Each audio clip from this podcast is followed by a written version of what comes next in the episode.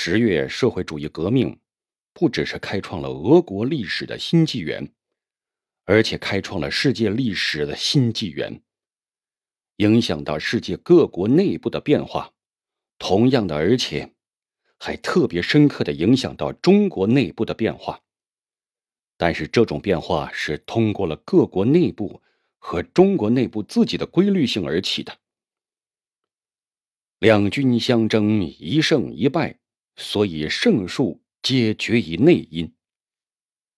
胜者或因其强，或因其指挥无误；败者或因其弱，或因其指挥失意。外因通过内因而引起作用。一九二七年，中国大资产阶级战败了无产阶级，是通过中国无产阶级内部的机会主义而起作用的。当着我们清算了这种机会主义的时候，中国革命就重新发展了。后来，中国革命又受了敌人的严重的打击，是因为我们党内。产生了冒险主义。当着我们清算了这种冒险主义的时候，我们的事业就又重新发展了。由此看来，一个政党要引导革命到胜利，必须依靠自己政治路线的正确和组织上的巩固。辩证法的宇宙观，不论在中国，在欧洲。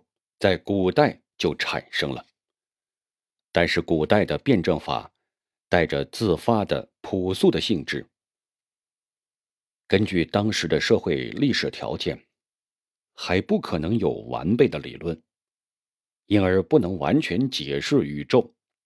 后来就被形而上学所代替。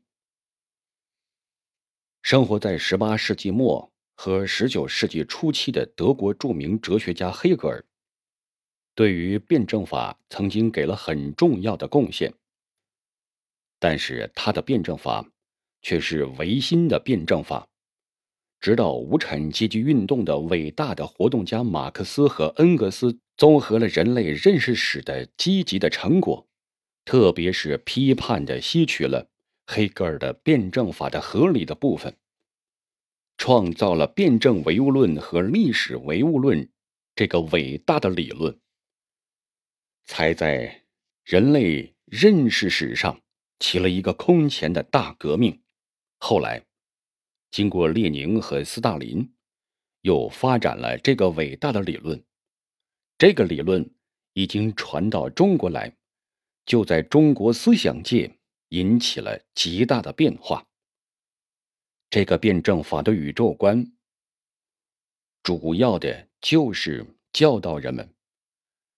要善于去观察和分析各种事物的矛盾的运动，并根据这种分析指出解决矛盾的方法。因此，具体的了解事物矛盾这一个法则，对于我们是非常重要的。二，矛盾的普遍性。为了叙述的便利起见，我在这里。先说矛盾的普遍性，再说矛盾的特殊性。这是因为马克思主义的伟大的创造者和继承者马克思、恩格斯、列宁、斯大林，他们发现了唯物辩证法的宇宙观，已经把唯物辩证法应用在人类历史的分析和自然历史的分析的许多方面。应用在社会的变革和自然的变革的许多方面，获得了极其伟大的成功，